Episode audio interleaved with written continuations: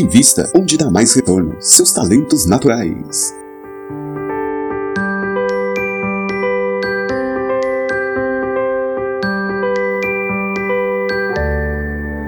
Bem-vindo ao podcast Talentos para o Sucesso, o programa para quem deseja aumentar seus resultados, focando no seu jeito natural de sentir, pensar e agir. Toda semana, dicas sobre como atingir seus objetivos e ser mais feliz utilizando seus pontos fortes. E agora com vocês o seu host Rodrigo Ferreira, o mestre dos talentos em vendas e Caleb Luo, o ninja dos pontos fortes.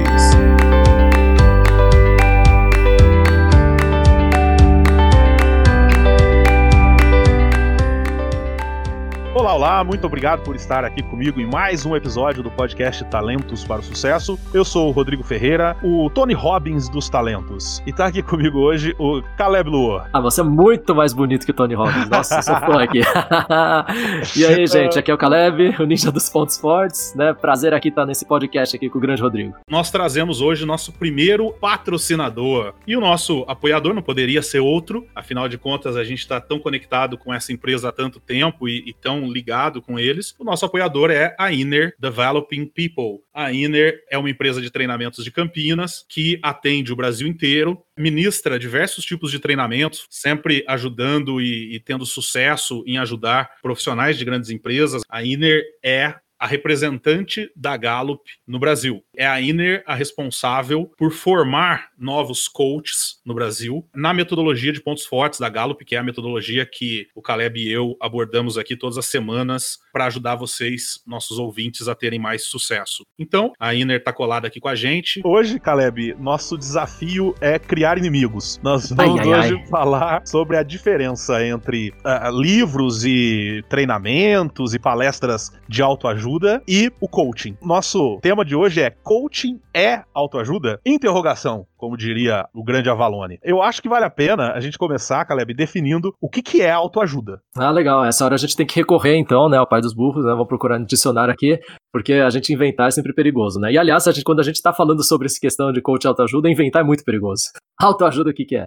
Prática que consiste em fazer uso dos próprios recursos mentais e morais para alcançar objetivos de ordem prática, ou resolver dificuldades de âmbito psicológico. Outra definição: conjunto de informações, orientações, conselhos que visam possibilitar essa prática. Só olhando essa definição definição, já me, já me ocorre algumas coisas, Caleb, que eu acho que vale a pena a gente pensar. Primeiro que fala que é o uso dos próprios recursos mentais e morais. E isso é uma profundidade absurda, né? Porque, vamos imaginar, vamos pegar uma, uma situação, por exemplo, de um treinamento de autoajuda, um curso de autoajuda, como a definição coloca aí. Como é que alguém pode me dar um curso de como eu uso meus próprios recursos mentais e morais numa sala com 100 pessoas? É curioso, né? Meio curioso, e né? E se é próprio, se é próprio, então, como é que eu consigo saber quais são os recursos próprios, por exemplo, seus? Ah, excelente. Como é que eu faço até para saber quais são meus próprios recursos mentais? Eu faço terapia há uma década quase. E eu não sei todos os meus recursos mentais e morais ainda. como é que você, Caleb, vai saber quais são os meus recursos mentais e morais, né? Então esse já é um grande desafio quando a gente tá falando de autoajuda. Depois a gente pode olhar também aqui que fala para alcançar objetivos de ordem prática ou resolver dificuldades de âmbito psicológico. E aqui já vem uma crítica que eu tenho quanto à autoajuda, alguns, óbvio, alguns autores, que é tratar de assuntos psicológicos sem ter conhecimento, embasamento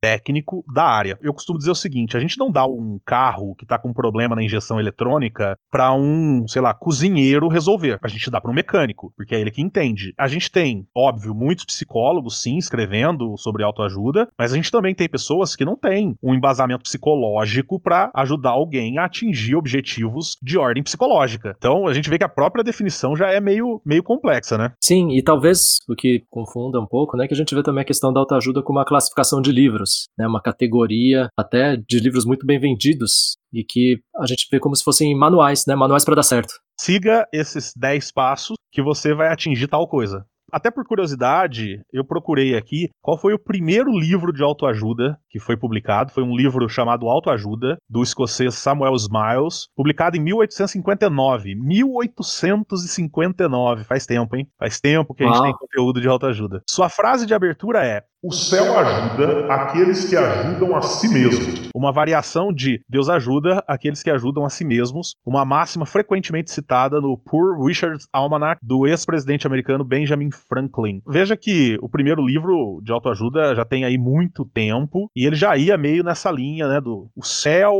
ajuda aqueles que ajudam a si mesmo. O que que é? O que que significa céu? O que que significa ajudar a si mesmo? Ajuda ao quê? Desde 1859, com esse livro até hoje, muitas coisas surgiram, muitas coisas foram lançadas. E hoje a gente tem uma explosão de livros de autoajuda. A gente vê, por exemplo, que entre os livros mais vendidos hoje, de qualquer lista de livros, sempre tem livros de autoajuda, né? Eu trouxe aqui também, Caleb, até pra, pra gente poder ir introduzindo nesse papo, a lista dos 15 livros mais vendidos que saiu no jornal Estado de São Paulo. Eu queria que a gente desse uma analisada nela. Então eu vou, eu vou ler aqui, vai me falando qual que você já leu, tá, Caleb? Primeiro lugar, A Sutil Arte de Ligar o Foda-se.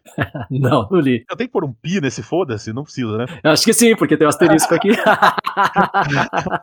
Do Mark Manson. Eu nunca li também esse livro. A minha esposa já leu, como diria Silvio Santos. Hum. e ela gostou do livro. Mas a minha esposa tem um perfil de quem consome esse tipo de literatura. Eu já não tenho. O segundo é O Milagre da Manhã. Já leu, Caleb? Não. Também nunca li. Essa semana eu estava com um cliente meu e a gente estava falando sobre organização do dia, agenda, tudo mais. E ele me contou lá o que, que ele faz todo dia de manhã, segundo o livro Milagre da Manhã. Hum. Então ele leu. Ele também gostou, também é um cara que tem um perfil mais voltado para esse tipo de literatura, de consumir esse tipo de literatura, eu também não li. O terceiro livro é Do Mil ao Milhão. Então aqui a gente vê o primeiro livro aqui de finanças. Tem alguma relação isso aqui? Tem também, né? Também me sou, o título me soa um pouco autoajuda, né? Autoajudístico, do mil ao milhão, sei lá. É. O quarto, Seja Foda, Olha só que título mais lindo e delicado, né? Do Caio é. Carneiro. É, rolou uma onda desses, desses títulos aí recentemente, né? É, as palavras têm perdido o peso, né? Então a gente tem que usar palavras mais fortes para falar a mesma coisa. Aí vem dois livros de crianças, ó. Brincando com o Lucas Neto e As Aventuras na Netoland, do Lucas Neto, os dois do Lucas Neto. Olha só. Resultado grande aí do Lucas Neto, está em quinto e sexto dos livros mais vendidos de 2019. O sétimo é O Poder da Autoresponsabilidade, Paulo Vieira. Acho que também é de autoajuda esse, né? É, deve ser. Não conheço também, nunca li. Também não. Depois o oitavo é Os Segredos da Mente Milionária. Esse é antigo, acho, já, já vi várias vezes falar sobre ele, também nunca li. Também está relacionado aí a, a, finanças. Depois o nono é Me Poupe, da Natália Arcuri. Também nunca li, conheço o livro, mas nunca li. Conheço a Natália Arcuri da, das internets aí, mas nunca li também. Ah, algum desses aí você já leu, Caleb? Ah, Brincando com o Lucas Neto, por exemplo? Não, eu acho que eu estou muito inculto aqui. Depois tem O Poder da Ação, do Paulo Vieira. Esse Paulo Vieira uhum. também faturou bem, ela tá em sétimo e tá em décimo. Também nunca li. Depois o décimo primeiro é Pai Rico, Pai Pobre. Esse eu já li, ó. Esse eu li, esse eu li, muito tempo atrás. Legal, também li. Tenho que te dizer que eu gostei quando li, uhum. apesar de ter achado pouco aplicável. Agora, um tempo atrás aí rolou uma história de que o Kiyosaki tinha falido. Ah, é? É. Não sei se é verdade. Quem estiver nos ouvindo aí quiser pesquisar e mandar pra gente depois, a gente publica aqui. Mas rolou uma história aí de que o, o autor do livro tinha falido. Depois... Ai, que triste. Foi... perda de credibilidade, né? É, é. Parece quando o Bernardinho perdeu uma Olimpíada, uma coisa assim, sei lá. E aí hum. todo mundo depois ficou criticando o livro que ele escreveu, que era Transformando Suor em Ouro, uma coisa assim. É, não, não, tem uma relação direta, mas dá, um, dá uma sensação estranha na gente, né? É, outro dia achei engraçado que eu li uma reportagem falando, né, que a consultoria do Michael Porter, que era de estratégia, fechou, né? E aí. Ah, você fala, espera aí, mas. É, o que, que aconteceu? Né? Triste, né? Mas acontece, né? Acontece, acontece. Depois o décimo segundo é Como Fazer Amigos e Influenciar Pessoas, do Dale Carnegie. Ah. Esse aqui deve estar aqui já há um século. Já, já. Esse aqui é um clássico. Esse aqui eu li. É um esse aqui eu, eu li também já li esse. Também já li faz muito tempo. E esse, diferente do Pai Rico, Pai Pobre, eu tenho que dizer que eu não gostei. Eu venho, inclusive, dizendo que é um livro ruim com algumas boas citações. É, eu uso algumas citações dele de vez em quando, do livro. uhum. Mas o livro é bem ruim, na minha opinião. Depois vem Mindset, da Carol Dweck, eu acho que é isso. Sim, é, sim. Nunca, nunca, li também, mas já vi esse livro rodando aí em algum lugar. Esse aí eu li. É um livro Gostou? bem interessante. Ah, ele achei um pouco repetitivo, mas é, é interessante o que ela traz. Talvez conflite um pouco com algumas das questões científicas que a gente tem aqui com a Gallup, mas eu acho que, um ponto de vista, é um, algo bom. E ela trouxe, meio que tentou trazer para o mundo da ciência, algo que já está dentro, por exemplo, da cultura japonesa, né? Que é a, a importância do esforço e não você ficar só falando que ah, você é inteligente, você é bonito, né? Você trabalhar a questão de que a pessoa tem que se desenvolver. Então, eu acho que como, como base é, de pensamento é boa, mas, de novo, complicado é universalizar. Não vou ler, mas obrigado aí pelo resumo. Me economizou uma leitura. Depois aqui o 14, que é O Poder do Hábito. Esse eu li. Tenho que te dizer uma coisa. Eu achei cansativo demais esse. É, não sei se porque eu não tava muito afim de ler, ou se porque ele é cansativo mesmo. Você leu ele, Caleb? Li, li, até que eu gostei. Assim, talvez um, depois de um ponto, acho que você já pegou meio que a ideia, é muito mais tentar buscar aplicações, né? É, e talvez ele se repita um pouco. É, eu achei, assim, O Poder do Hábito, achei um bom livro, mas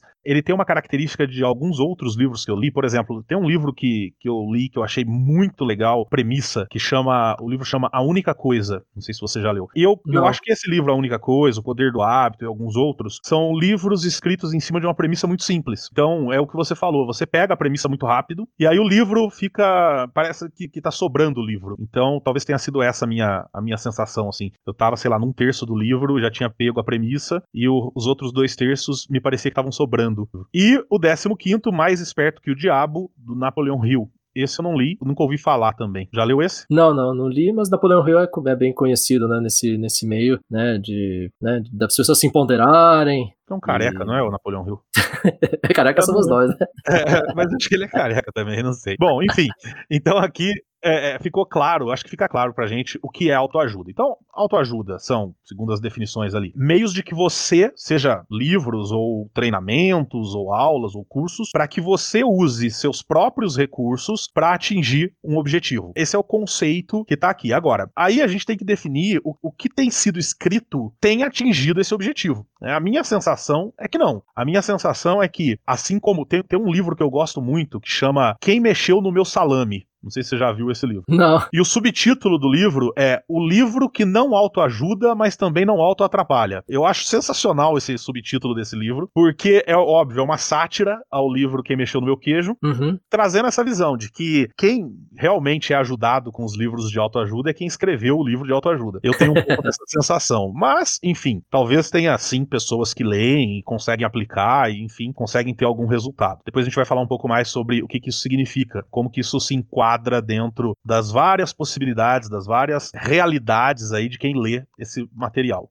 Além disso, Caleb, uma coisa importante que você sempre toca nesse assunto sobre autoajuda é que algumas pessoas tentam transformar essa visão de autoajuda em manualzinho, né? Sim, e muitas vezes é o manual de como eu faria, e espero que você faça igual, porque se deu certo para mim, pode dar certo para você. Nem receita de bolo é assim, né? Não, nem, nem receita, nem receita Isso bolo. é legal, a gente não tem nem, né, a, a, gente não tem nem a humildade das pessoas que usam receita, que sabem que toda receita se ajusta, por isso que às vezes, muitas vezes fica a gosto, ele não é precisa, porque depende do forno, depende dos instrumentos que você usa, depende dos ingredientes, né, tem tanta variável dentro, mas uma vez que você consegue entender meio que o que que se espera sair, olha só que legal, você tá falando do desempenho, qual que é o, né, quando a gente fala então de desempenho, o que que é? Puxa, eu quero um bolo gostoso, um bolo bonito. Agora, ó, é um bolo de morango. Fazendo desse jeito, sai algo assim. Agora, muitas vezes o que que a gente faz? A gente, isso acho que é bonito, né, da gente ver do processo humano. É, às vezes você segue a receita à risca. Aí faltaram informações, ficou ruim. Aí você fala, puxa, o que que tá faltando? Aí você começa a melhorar, depois você constrói a receita do que funcionou para você. E tá bom. Existe uma visão, então, da autoajuda, talvez assim, a gente tá generalizando, óbvio, mas existe uma visão de que eu sei o caminho que você tem que seguir para chegar lá. O mais difícil é quando a gente tem essas receitas para o sucesso. E aí, o, a gente tem até um cruzamento, porque pode ser algo episódico transformado em regra geral, universal. E a pessoa esquece do elemento idiosincrático, que é ela mesma, esquece do contextual, e aí fala: não, se, se deu para mim, deveria dar para você também, porque eu sou igual a você. Né? E no final ela quer falar isso.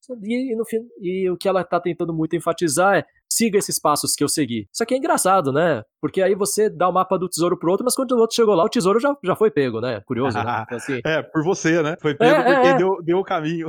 É, então, esses livros podem ser muito mais. Vamos viajar e conhecer a história do fulano, que legal, e o que podemos aprender com ele, e não vamos copiar a fórmula dele pra gente tentar fazer igual. Eu costumo dizer o seguinte, Caleb, que eu vou repetir isso aqui, já devo ter falado em algum episódio. Se você parar na porta de uma palestra de autoajuda, sei lá, alguma coisa do tipo, e abordar todas as pessoas que saem de lá, para cada uma das pessoas que saiu, você perguntar assim: me diga três coisas que você aprendeu aqui dentro e que você não sabia quando entrou. Eu me arrisco a dizer, a imensa maioria não vai conseguir apontar três coisas que aprendeu e que não sabia antes. Eu tento que esses eventos, esses livros, eles são repetições de frases manjadas, de ideias comuns. Por exemplo, você vai num um evento de autoajuda focado em venda e você vai ouvir o palestrante dizendo assim: olha, você tem que atender bem o seu cliente. será que alguém que está assistindo aquele evento não sabia que tem que atender bem o cliente, a pergunta que a gente quer que seja respondida, por exemplo, nessas situações é: como é que eu faço para atender bem o cliente? O que significa atender bem o cliente? Como é que eu atendo bem o cliente aquele dia que eu tô devendo meu aluguel, tem um cobrador na minha porta esperando para receber, eu não tenho dinheiro, é, eu briguei com a minha esposa e com meu filho e ainda assim eu agora tenho que ligar para um cliente atender bem ele. Esse tipo de informação que na minha opinião vem da técnica, uhum. via de regra, não está presente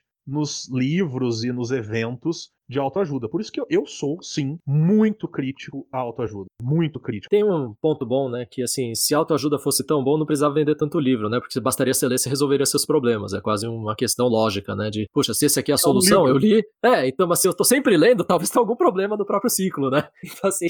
É.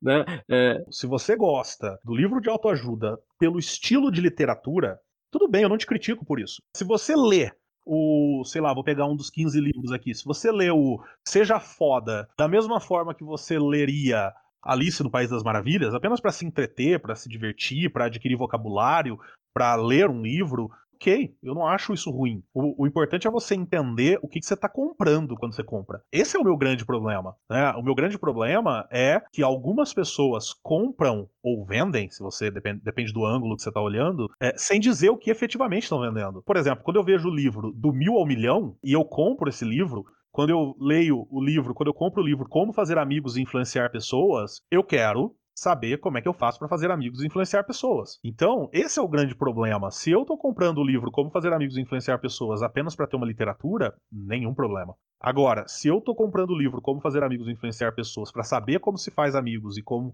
influencia pessoas, eu imagino que o livro tenha que entregar isso. E aí cai no problema que o Caleb apontou muito bem, que é quem fazer amigos? Eu fazer amigos é de um jeito, o Caleb fazer amigos é de outro jeito. Você que está ouvindo fazer amigos é de outro jeito completamente diferente. Como é que eu compro um livro que me diz como que o mundo faz amigos. No final, o que é triste é um pouco disso, né? Porque a gente acha que algo que deu certo por outro também gostaria de passar por aquilo que a pessoa passou. Então, meio que você tá comprando um sonho junto, né? Ah, se a pessoa prometeu e ela falou que fez e deu certo, por que não para mim? Só que a gente precisaria ter só o olhar crítico. Eu acho que o principal, né, o ponto que você destacou bem é ter um olhar crítico. Leia aquilo e fala, puxa, isso aqui se aplica para mim, isso aqui não tem nada a ver comigo. E aquilo que não tem nada a ver com você, ao invés de você ficar tentando forçar para vai que, vai que, é, é algo tão fora para você que pra pessoa é óbvio. E aqui é onde a gente fala de talento é importante, porque quando tem a ver com o seu talento, você meio que intuitivamente pega o jeito da coisa. É, o seu algoritmo, a forma como né, suas sinapses estão desenhadas dentro da, da, sua mente, elas operam super bem. Então, meio que você já sabe para onde vai, você tem uma, um certo sentido que aquilo vai dar certo. Agora, aquilo que não tem a ver com o talento é alienígena para você. Você olha aquilo e fala, mas como alguém faz isso, né? Ah, tá bom, vou tentar fazer.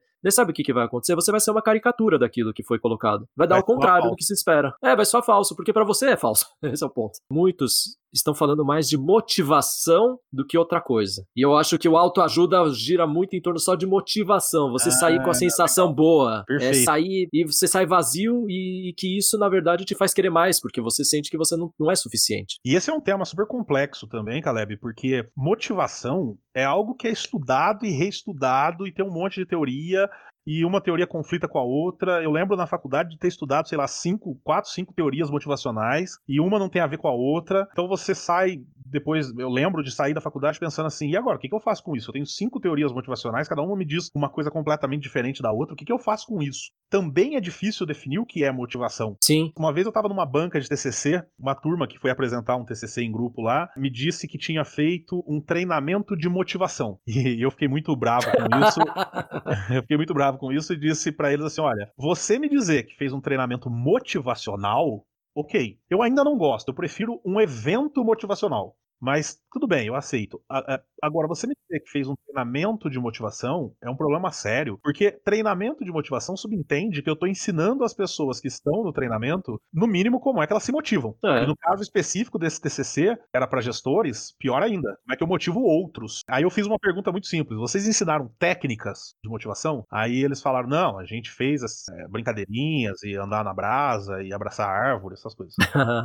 eu falei: então, o pessoal gostou? Saiu todo mundo de lá energizado, e aí tá a palavra que eu gosto. Sim, saíram super energizados. Eu falei, então, uma coisa é a motivação, outra coisa é a energia, é estar energizado. As pessoas às vezes buscam estar energizadas através de um livro e acreditam que estão buscando motivação.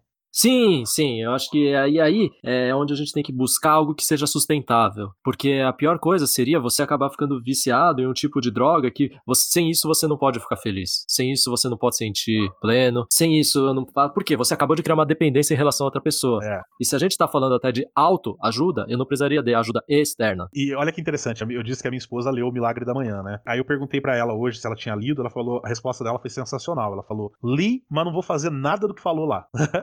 É, legal. É muito legal a consciência de dizer não serve para mim. Eu só faria uma pergunta para ela que eu não fiz, mas talvez valesse a pena se eu não tivesse medo da, da reação, que era, que era então por que leu?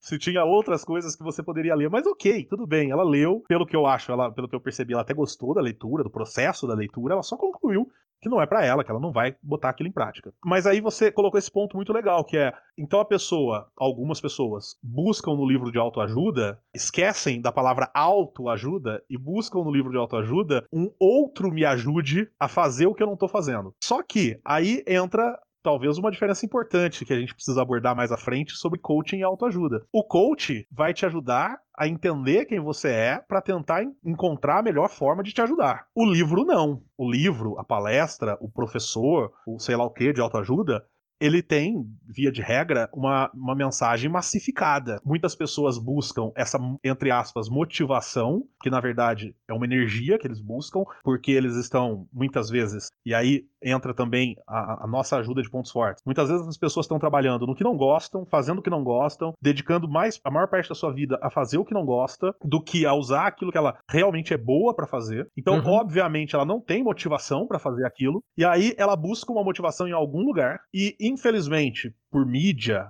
por destaque, ela acaba buscando essa motivação no que está sendo divulgado e vendido para ela, que são livros. Alguns podem até encontrar, talvez, mas a grande, a imensa maioria, infelizmente, vai só ter lido mais um livro. Né? E não vai, isso morre na segunda-feira, quando o despertador toca para você levantar para ir para o seu trabalho. Diferente de quando você faz um processo de coaching de pontos fortes, onde você vai, vai aprender como é que você desenvolve aquilo que você é bom, como é que você usa aquilo que você é bom, e para tornar o seu, para ser mais engajado no teu trabalho, para que na segunda-feira, quando o teu despertador tocar, você sinta vontade de trabalhar e não vontade de ler um livro que te ajude a ir trabalhar, né? Sim, e aí todo dia você precisa ler aquele livro para você sentir motivado de trabalhar. E aí começa aqueles, aquelas dicas de, né, cole uma frase na sua frente, leia todo dia de manhã, porque você precisa do teu, da tua pílula de motivação para enfrentar mais aquele dia aí. Eu nem acredito que mais aquele dia, para enfrentar talvez aqueles primeiros 30 minutos do dia, porque depois volta tudo ao que era quando você tem que enfrentar aquilo que você não queria estar tá fazendo. Sim, sim. E aqui é o que a gente vê, né? Talvez de um comportamento ou um hábito perigoso, que é esse, né? De, puxa, já que eu vou sofrer, deixa eu sofrer menos. E aí eu, eu vou colocando coisas para me atenuar, me anestesiar um pouquinho para a vida ser um pouco menos sofrida. E talvez o que a gente está trazendo aqui quando fala de pontos fortes e de talento é você conseguir achar mais alinhamento entre o que você faz e quem você é. E aí aqui eu vou botar uma frase de autoajuda. E você não nasceu para sofrer. autoajuda. Pronto, Mas... você termina aqui. Agora, agora eu vou bater palma, né? Porque você não vai dar o como. O importante é terminar com isso. Guarde, anota aí. Você que está é, ouvindo aí no rádio rádio, escreve, escreve cola aí. Estando claro o que é autoajuda, vamos definir então agora o que é coaching. E aí, Caleb, tem uma coisa que eu tenho me incomodado muito, que é a dificuldade que é definir o que é coaching, inclusive por quem é coach. Então, eu queria ouvir a tua definição do que, o que significa coaching, o que é coaching. É, aqui eu vou recorrer à definição da ICF, que é a International Coaching Federation, né, a organização internacional então dos coaches, e o que eles falam é o seguinte: coaching é uma parceria com os clientes e um processo instigante e criativo que os inspira a maximizar seu potencial pessoal e profissional. Ponto. Eu tenho sentido que essa hum. dificuldade, porque eu vou ser muito honesto, quando eu leio a definição de coaching do, do SF, eu fico mais confuso do que entendo efetivamente o que é. Eu fico me imaginando uma pessoa que não faz ideia do que é coaching, lendo essa definição de que coaching é uma parceria com o cliente em um processo instigante e criativo que o inspira a maximizar seu potencial pessoal e profissional. Eu recentemente fiz um, um webinário, na verdade uma sessão em grupo de coaching com 10 pessoas. E eu perguntei para essas 10 pessoas, fiz duas perguntas iniciais. A primeira é: quem aqui sabe o que é coaching? Dos 10, Caleb, nenhum sabia o que era coaching. Uhum. Depois eu perguntei: quem aqui tem tem alguma ideia do que vem a ser coaching. E aí dos 10, 8 tinham alguma ideia do que vem a ser coaching. Qual foi a conclusão que eu cheguei ali na hora? Que talvez isso seja pior do que se ninguém também tivesse ideia. Entende meu ponto? Porque assim, se ninguém ali sabe exatamente o que é coaching, mas 8 tem ideia, alguma ideia do que é coaching, como é que eu posso garantir que essas oito ideias fazem sentido uma com a outra? Eu, po eu poderia, inclusive, ter oito ideias completamente diferentes do que é coaching. Se ninguém ali sabe o que é, cada um poderia ter uma ideia completamente distinta do que é coaching. A minha preocupação é como é que a gente pode, como é que a gente pode querer que as pessoas saibam o que é o coaching se a gente olha para o próprio ICF e a definição não traduz muito bem o que é. Não deixa claro. Deixa claro para mim e para você que somos coaches. Uhum. Agora, eu poderia fazer um milhão de perguntas aqui nessa definição. Por exemplo, é uma parceria não sei muito bem o que, é uma, o que significa ser uma parceria. Talvez não fique muito claro para mim. O que, é um processo instigante? É instigante na visão de quem? É criativo? É, entende, Caleb, que tem umas palavras assim como parceria, instigante, processo criativo, inspiração, maximizar, potencial, que são palavras que para cada pessoa pode significar uma coisa completamente diferente. É, eu acho que o que é mais difícil, né, como toda quando a gente tem aqui uma definição mais ampla, porque você consegue embarcar mais pessoas e práticas, talvez você perca precisão. E se a gente pudesse facilitar, seria muito mais de falar que, olha, é, o, é um processo, se você for falar de coaching individual, é um processo em que duas pessoas estão conversando e que o coach é quem pode ajudar o cliente, então, a se empoderar, né, no nosso caso de pontos fortes, dos seus próprios talentos para poder atingir seus objetivos. Olha como ficou muito mais. A tua explicação ficou muito mais pé no chão, talvez seja essa palavra, muito mais factível de ser assimilada por quem não entende nada do que é coaching do que a definição do, do ICF. Qual que é o problema, então? Meu ponto é: se a gente não consegue definir muito bem o que é coaching, os nossos clientes podem entender qualquer coisa como sendo coaching e os coaches podem fazer qualquer coisa e dizer que é coaching. Afinal de contas, não há opção. Sim, isso, isso que é difícil, né? A gente migrou o personal trainer para o personal coach, vamos falar assim, né? Sabe o que, que me lembra, que está me ocorrendo agora? A mesma coisa que aconteceu com designer. Hum. A gente via, é, por exemplo, pessoas que eram decoradores de ambiente mudando o nome para designer de ambiente. A gente, eu vi pessoas que eram, sei lá, estilistas mudando o nome para designer de moda. E aí o que, que, o que, que acabou acontecendo? Acabou, é, durante muito tempo, tendo uma dificuldade em se definir claramente o que era design. Isso gerava uma série de confusões. Talvez a gente esteja vivendo e passando pela mesma coisa no que diz respeito a coaching. Pode ser, é verdade, pode ser.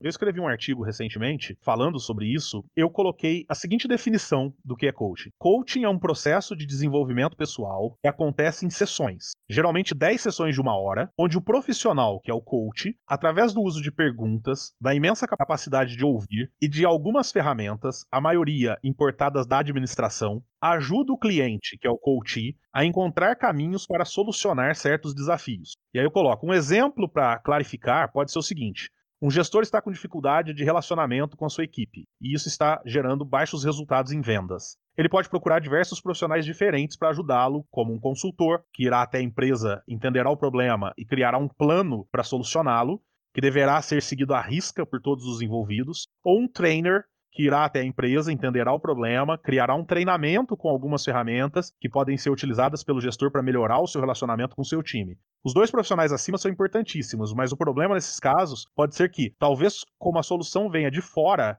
ela pode não estar 100% adequada à realidade daquela empresa. Ou, pior ainda, como a solução vem de um terceiro, pode ser que o gerente não compre de verdade a solução e acabe não aplicando. O processo de coaching, nesse caso, pode ajudar o próprio gestor a criar uma solução que será 100% adequada à empresa dele e que gerará mais engajamento, já que foi ele mesmo que criou a solução.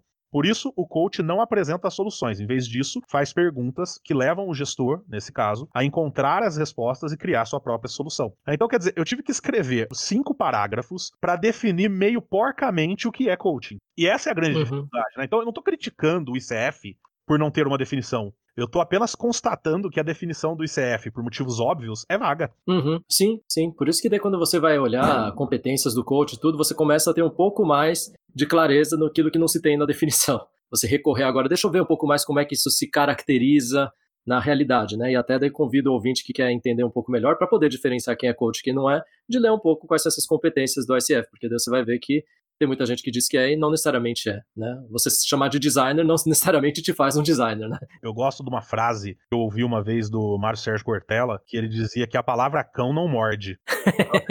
adianta você usar a palavra cão para definir o cão, ela é só a palavra. E o mesmo acontece com coaching, com designer e assim por diante, ou com design. E aí o que acontece é, então, a gente tem uma definição do que é autoajuda que nós explicamos ali anteriormente, mas que também, se a gente for analisar, é vaga. A gente tem uma definição de coaching que a gente está dando agora, que a tua explicação ajudou muito, mas que também é vaga. E a gente pode complicar ainda mais isso, Caleb, porque também vale a pena a gente definir o que, é coaching de pontos fortes. É, então.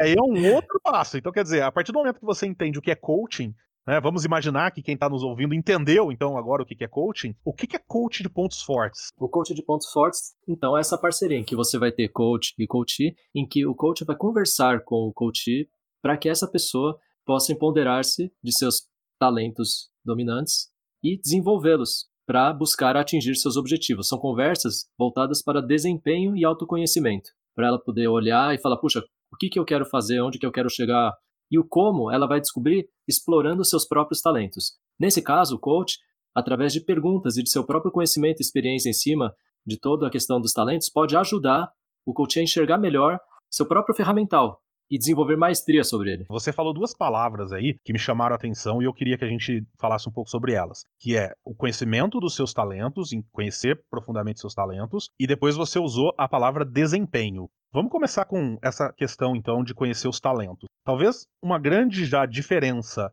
do coaching de pontos fortes para coachings que eu particularmente, eu Rodrigo Ferreira, não gosto como depois a gente vai citar alguns mais para frente. Talvez uma grande diferença, então, venha quando a pessoa entende de onde vem essa história de talentos. A gente já falou isso em alguns outros episódios, mas é importante a gente relembrar aqui que a base do coaching de pontos fortes são os talentos. E uma construção ela é mais sólida quanto mais ela está calcada em alicerces sólidos. Então, quer dizer, eu posso dizer que coaching de pontos fortes é algo muito bom, é algo muito válido, quanto mais eu puder dizer que a base dele, que são os talentos, tem fundamentação forte e, e sólida. Então, eu sei que você já disse isso em alguns outros episódios, Caleb, mas dá uma explicação de novo, assim, rápida, sobre de onde vem Onde está calcada essa história dos talentos? Legal, aqui a gente está falando então de mais de 50 anos de estudos científicos que Donald Clifton, PhD, falecido em 2003, foi um dos pioneiros a desenvolver estudos do lado da psicologia positiva quando ainda esse campo não tinha esse nome. Ele era um cara que estava interessado em estudar sucesso, o que funcionava. Ele entendia que as regras para o sucesso eram diferentes é, das regras das questões patológicas da mente. Então, o que o Clifton fez foi: deixa eu ver, espera aí, o que será que as pessoas fazem para darem certo? Por que, que certas pessoas têm mais sucesso do que as outras? E usar uma abordagem científica para isso. O que, que os melhores vendedores têm em comum? O que, que os melhores professores têm em comum? O que, que os melhores empresários têm em comum?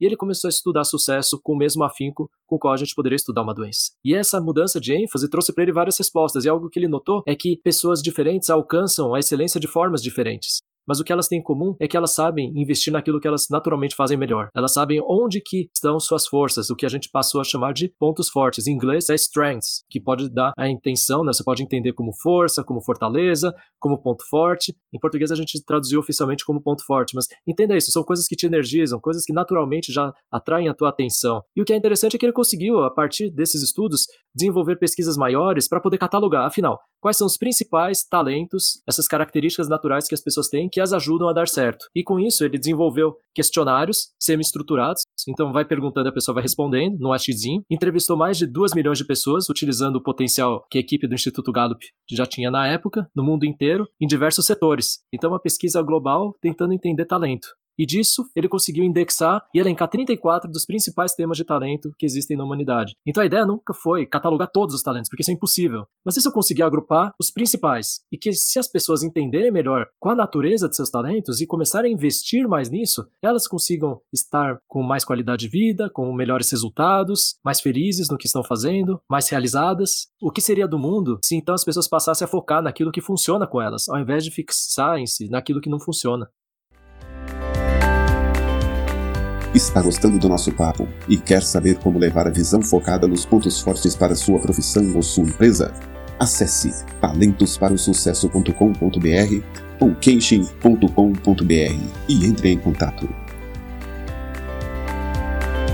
Eu estou construindo aqui uma, uma narrativa, tá? Então a gente está dizendo o seguinte, que o coaching de pontos fortes, ele é calcado então nos talentos, que tem toda essa base científica que você contou. E aí você me disse desempenho. Você usou a palavra desempenho, ou seja, a gente está dizendo então que o coaching de pontos fortes, por mais que ele seja baseado em algo que é cientificamente comprovado e que é voltado de certa forma para o autoconhecimento, o objetivo dele não é só o autoconhecimento. O objetivo dele é, uma vez que eu me conheça, como é que eu uso essas minhas características que a gente chamou aqui de talentos para atingir resultados palpáveis, que é onde a gente chama, a gente diz que a gente está transformando esses talentos em pontos fortes. Perfeito. E aqui é, é muito legal, né, Rodrigo, que você trouxe esse ponto, porque nós dois, como facilitadores, formadores de coaches, parte do nosso curso a gente fala, né, do que, que a Gallup já descobriu sobre os melhores coaches. E olha só que interessante. Os melhores coaches, eles se concentram no desempenho, porque não adianta parar no autoconhecimento, não é suficiente. Só você se conhecer é aquele, eu sei, mas eu não sei fazer, né? E quantas vezes a gente não vê, quantas pessoas sabem muito, sabem falar sobre, mas elas não usam. Aquilo não vira, fica só no potencial e pra gente, ponto forte é desempenho, enquanto talento é potencial. Eu preciso converter meu talento, o meu potencial, em desempenho. E aqui, dando uma palhinha para vocês do que a gente ensina no curso de pontos fortes, cinco coisas que o coach faz, que a gente até usa ah, a imagem legal. de um GPS. Primeiro, legal, os melhores coaches esclarecem o que o cliente precisa ou quer conquistar, ajudam a ter uma clara definição do destino. Então você está me dizendo que o primeiro passo, e é um passo muito importante, envolve ajudar a própria pessoa a definir o que ela quer. Porque é muito comum as pessoas ter uma vaga ideia do que ela quer, não é, Caleb? Mas ela não sabe exatamente o que ela quer. Eu, eu costumo dizer que eh, em treinamentos, por exemplo, de gestão do tempo, eu pergunto para as pessoas assim: quem aqui sabe quais são suas metas pessoais. E aí, um número X de pessoas levantam, levantam o braço. E aí eu pergunto: quem aqui tem essas metas escritas no papel? A maioria abaixa o braço. Ou seja, a pessoa tem mais ou menos na cabeça onde ela quer chegar. Mas quando a gente põe no papel e a gente descreve, inclusive usando de repente algumas metodologias para isso, a gente com começa a esclarecer melhor o que é, onde eu quero chegar. E aí eu lembro de duas coisas, Caleb. Primeiro, a primeira coisa que me vem à mente é tratamento médico. Quer dizer, o médico, para dar um remédio, o primeiro passo é descobrir qual é a doença. Sim, sim. Então, quer dizer, para eu poder ajudar um cliente a chegar em algum lugar, o primeiro passo é saber que lugar é esse. E a segunda coisa que me vem à mente sempre, e aí é clichê, mas eu tenho que repetir, é aquela cena do livro da Alice no País das Maravilhas, quando ela chega numa bifurcação, nessa bifurcação tem uma árvore, em cima dessa árvore tem um gato. E aí a Alice pergunta pro gato: "Qual desses caminhos eu devo tomar?" E o gato fala: "Você tá indo para onde?" E ela fala: "Não sei, eu tô perdida." E aí o gato responde: "Para quem não sabe onde quer ir, qualquer caminho serve." Uhum. Então quer dizer, definir esse primeiro passo que você colocou ajuda, uma vez que eu defina claramente para onde eu quero ir, a, começar a pensar quais os caminhos que eu tenho que tomar para isso, né? O segundo é uma cocriação de um plano de como o cliente vai chegar lá. Então aqui é como se fosse o um mapa. Vamos começar a desenhar o um mapa. Como é que vamos fazer para chegar lá? E aí tem uma palavra legal que é cocriação, né, Caleb? Sim. Quer dizer, não é só o coach e nem só o coach que vai fazer, que vai desenhar esse, esse plano, né? Sim, eu acho que é essa que é a beleza, né? Muitas vezes perguntam, puxa, se eu já respondeu o teste, não podia me virar? Claro, você pode fazer muita coisa, mas sabe o que é legal? Quando você tem alguém para debater um pouco suas ideias e alguém que seja especialista nos seus talentos, você tem possibilidade de voltar com respostas melhores do que você ficar se perguntando. Quer dizer então que o coach, ou seja, o profissional, é, é bom a gente diferenciar bastante aqui o que é coach, o que é coach. Coach, o profissional, ele pode dar sugestões para o coach na hora de desenhar esse plano, de que caminhos ele deveria seguir? Aqui, quando a gente está falando então do coach de pontos fortes, utilizando talentos, você pode até dar ideias para a pessoa, mas nunca falar para ela, olha, faça assim. Né? Você não está lá prescrevendo para a pessoa porque o talento é dela, mas o que você pode às vezes trazer são exemplos. Mas algo que é muito mais poderoso né, do que você sugerir é você perguntar para a própria pessoa o que ela já fez, que deu certo no passado. E aí, quando ela traz o que ela fez, sugerir para ela: e aí, será que isso se aplica nessa situação? Ou que modificações você poderia fazer dado o seu desafio atual? Terceiro passo. Terceiro é verificar e registrar o progresso. Então ah, aqui a gente. É igual no mapinha, né? A gente vai pondo, opa, passou por aqui, passou. Antigamente era mais fácil, né? Quando a gente desenhava o mapa, porque ó, você tem que passar o posto de gasolina, cinco, cinco quarteirões depois, vira direita, olha aquela placa quebrada, lembra? Hoje não tem mais isso, né? Olha, e, e aí você, você cria uma imagem mental para mim, Caleb, com isso que você acabou de falar, muito interessante, porque realmente é, eu acho que essa, esse processo se assemelha muito mais a um mapa do que a um Waze. Porque o Waze, quando eu decido, sei lá, eu vou ter uma reunião e eu decido ir usando o Waze, eu não me preocupo muito em ter, ter consciência de para onde eu tô indo, nem de que caminho eu vou seguir. Eu só monto no carro e deixo o Waze me levar. Agora, quando eu usava mapa, eu sou mais velho do que a maioria de quem tá ouvindo isso aqui, provavelmente. Não sou tão velho assim, mas eu já passei da casa dos 40.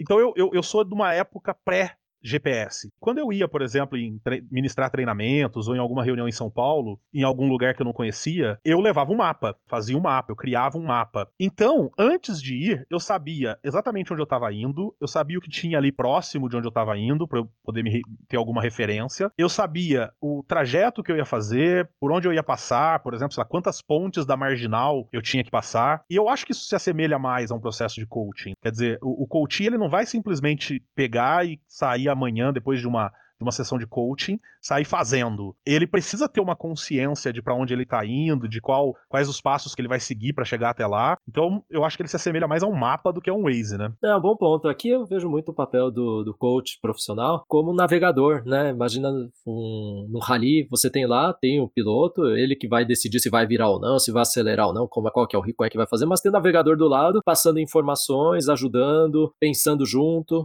mas quem está no volante é que decide para onde vai. O quarto passo é corrigir a rota conforme necessário. Boa, também, porque você pode achar um buraco no meio da estrada, né? Uma ponte que caiu. Sim, sim, e muitas vezes a gente testou, não funcionou, mudou o contexto, mudou. É, apareceu o Covid, várias coisas mudam e quando muda a gente tem que saber como lidar. E o último, que é algo que muitas vezes a gente esquece, é celebrar o sucesso.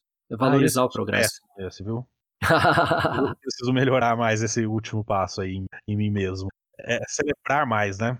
Que celebrar é importante, Caleb? Porque parece que senão a viagem é, é, nunca chega, né? Ou mesmo se chegar, você já tá procurando a coisa nova. E aí você esquece todo o esforço que teve, né? Parece que jogou fora. E quando a gente tem um marco para poder, nem que seja lembrar que, puxa, olha quanto de esforço você teve, olha como valeu a pena suar, olha aqui, né? Você olha para trás e fala, valeu a pena, acho que é, é, um momento importante. Senão, você sabe, o desafio sempre vai aparecer pela frente. Então, isso que você tá falando de comemorar, eu acho que tem um pouco disso também, de você marcar tão profundamente em você aquela vitória para que quando você tiver um desafio lá na frente, isso fique fácil de ser relembrado, né? Você lembre pelo que você passou, né?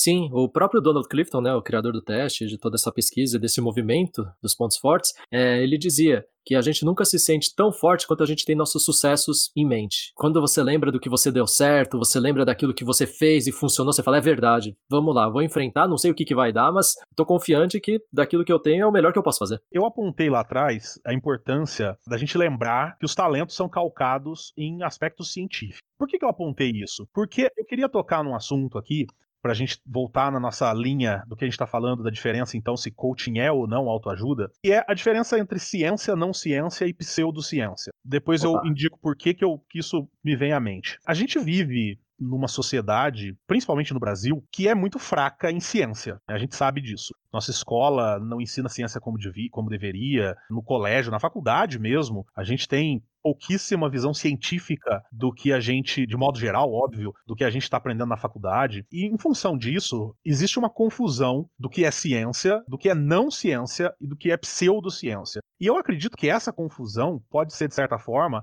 a base para tudo que a gente está é, apontando aqui de problema. Eu acredito que essa, essa não capacidade de entender o que é ciência, não ciência e pseudociência pode ser a base de alguns dos problemas que levam as pessoas, algumas pessoas, a confundir coaching com autoajuda. Então, vou explicar rapidamente o que é cada uma dessas três, é, desses três aspectos e por que que cada um deles pode impactar nessa visão deturpada do que pode vir a ser o coaching. Bom, ciência a gente sabe mais ou menos o que, que é. É aquilo que a gente pode comprovar, né? Quando a gente faz um experimento, se a gente repete o experimento depois e mantém as variáveis, a gente tem o mesmo resultado. De certa forma, isso é uma ciência. Então, ciência é aquilo que pode ser comprovado por experimentos, é, através de repetição de experimentos. O que, que é uma não ciência? Não ciência é aquilo onde não se aplica ciência.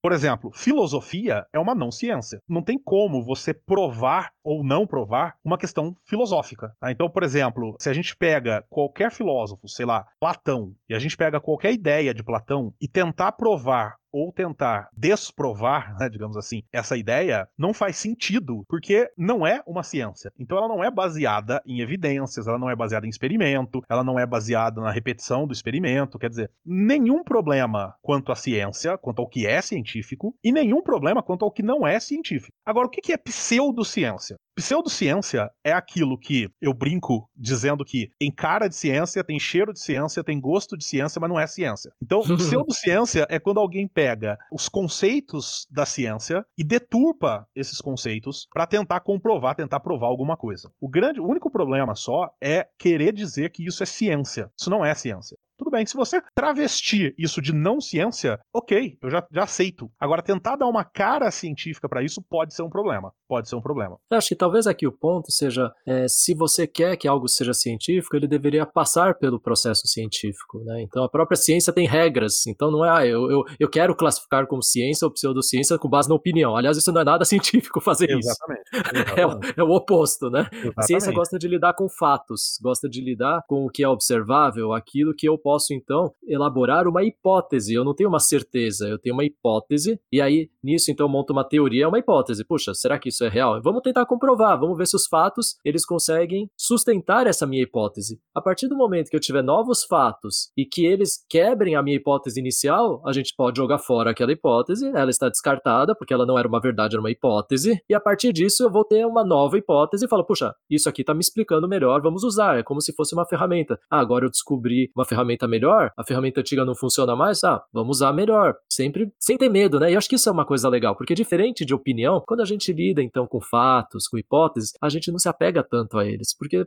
se mudar, você fala não tem problema, porque bom que mudou. Aliás, uma coisa, uma das melhores coisas que a ciência traz é essa capacidade de você falar, puxa, eu estava errado, é, eu não sabia, eu achava que funcionava, mas se está errado, vamos corrigir, vamos melhorar e não se apegar como se fosse alguma coisa que tem a ver com a minha própria identidade, né? Ou ah, não, mas isso sou eu. Não, não, é uma teoria, você está tentando construir algo para ajudar todo mundo a entender melhor o mundo. Esse episódio, Caleb, ele é extremamente importante porque ele trata de um problema, a gente está tentando aqui num episódio de podcast explicar uma, uma coisa, um, um zeitgeist do coach da nossa época. A gente está tentando explicar o que está acontecendo na relação entre coaching e, e autoajuda no Brasil e em alguns lugares até do mundo num episódio de podcast. Então esse episódio vai ser dividido em duas partes. O que, que nós tratamos até aqui então sobre o que é autoajuda, a, as características prós e contras disso, o que é coaching, o que é coaching de pontos fortes, o que é ciência, não ciência e pseudociência. Agora, no próximo episódio, a gente vai então aprofundar no porquê que o coaching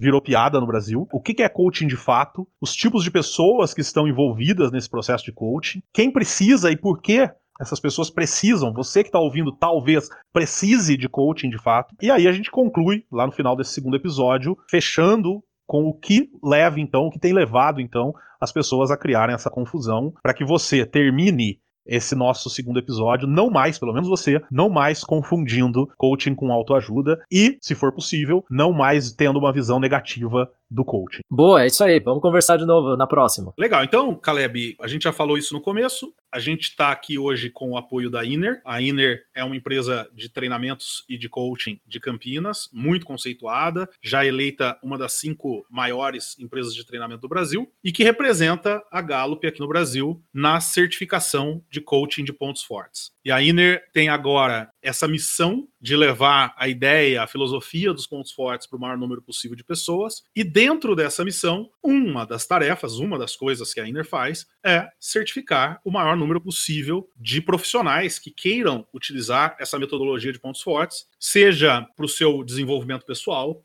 seja para liderar melhor os seus liderados. Então, se você é gestor e está nos ouvindo, entenda que uma certificação de coaching de pontos fortes da Gallup pode e vai, sem sombra de dúvidas, dar um incremento muito grande na tua capacidade de liderança e, consequentemente, nos resultados que os seus líderes vão trazer para a tua corporação. Seja você que quer atuar como coach sempre o resultado vem e sempre o resultado é considerável e é um treinamento que eu não tenho dúvida que se paga baseado nos seus próprios resultados. Então, a gente vai ter agora mais duas turmas, né, Caleb, que estão com matrículas abertas. As duas turmas, uma acontece do dia 10 ao dia 21 de agosto e a outra do dia 24 ao dia 27 de agosto. E eu vou fazer uma coisa aqui. Se você entrar em contato pelo link que a gente vai deixar aí no post e disser que vai fazer o curso porque ouviu aqui no podcast a gente falando sobre esse curso, eu vou pedir para dar um desconto especial para vocês. Então é só entrar em contato por esse link que está embaixo no post, faz a sua inscrição, vai ter sucesso, vai ser feliz e depois vem aqui gravar um dia com a gente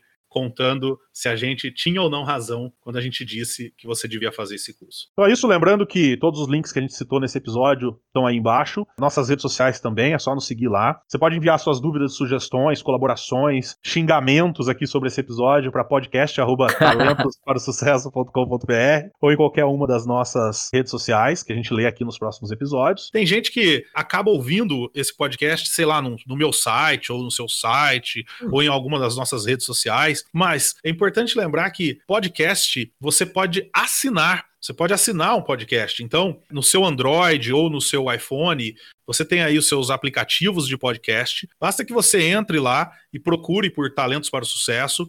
Você vai encontrar lá o nosso podcast, vai clicar no assinar. É de graça, apesar de chamar assinatura. Isso vai fazer com que, semanalmente, você não precise lembrar de procurar o podcast para ouvir. O podcast é levado até você, até o, o seu é, celular, e aí você recebe um lembretinho lá, olha, tem episódio novo do Talentos para o Sucesso para ouvir. Então faz isso, eu sugiro que você assine o nosso podcast, porque é informação de qualidade, de graça, direto aí no seu ouvido. É, eu acho que aqui é super legal. Eu pus no Spotify, né? Oh, tá no Spotify também, é verdade. Procurar outro dia e achei, já já coloquei aqui para é, o coraçãozinho lá para poder seguir. Então, olha que coisa legal. Tá no Spotify, você pode procurar. Nós nos vemos então na semana que vem para mais um episódio do podcast Talentos para o Sucesso, tratando aí do final desta série de dois episódios. A gente se vê lá. Tchau. Até mais.